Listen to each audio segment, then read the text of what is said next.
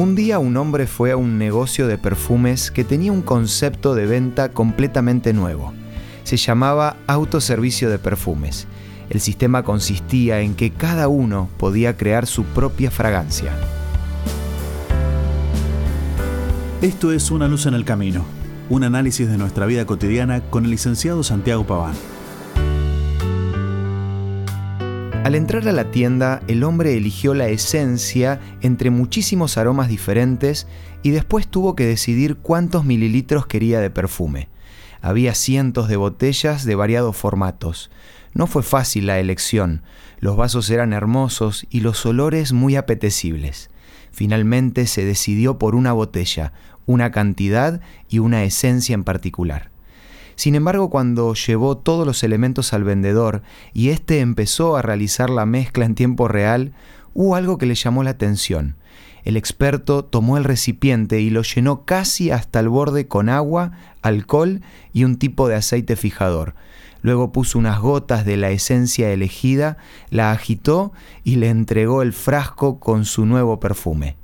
En ese momento el hombre se sintió engañado, sintió que compraba agua y alcohol en lugar de perfume. Quería la esencia y no el agua. A modo de broma le expresó su indignación diciéndole, Perdón, vine a comprar perfume, no agua. Solo colocaste unas gotas de esencia en el frasco. Quiero más esencia.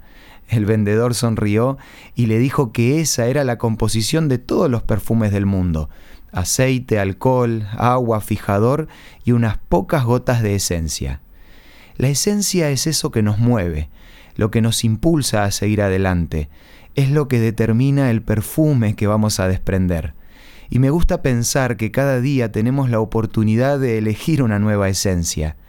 No sé si te pasó, pero hay días que pareciera que elegimos del estante equivocado porque en lugar de tener una fragancia agradable, transmitimos amargura y desaliento. Lo bueno es que con unas pocas gotas de la esencia correcta ya es suficiente para ver el cambio.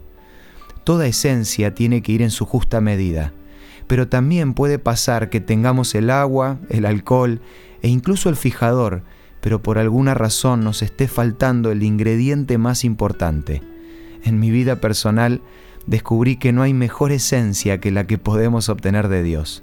Espero que puedas ser de esas personas que van por ahí dejando un aroma agradable, perfumando a otros, para que si es necesario también puedan cambiar su esencia. Si necesitas conocer más sobre esta esencia que Dios te ofrece, quiero recomendarte la revista Sentimientos, que podés solicitarla de forma gratuita en nuestros puntos de contacto. Envíanos un WhatsApp al 1162 26 1229 o búscanos en Facebook como Una Luz en el Camino. Los temas de la revista Sentimientos te van a ayudar a tener una mejor fragancia para poder vivir con felicidad un día a la vez. Esto fue Una Luz en el Camino. Te esperamos mañana para un nuevo encuentro, cuando volveremos a decir... Permitamos que a lo largo de las horas de cada día Dios sea una luz en nuestro camino.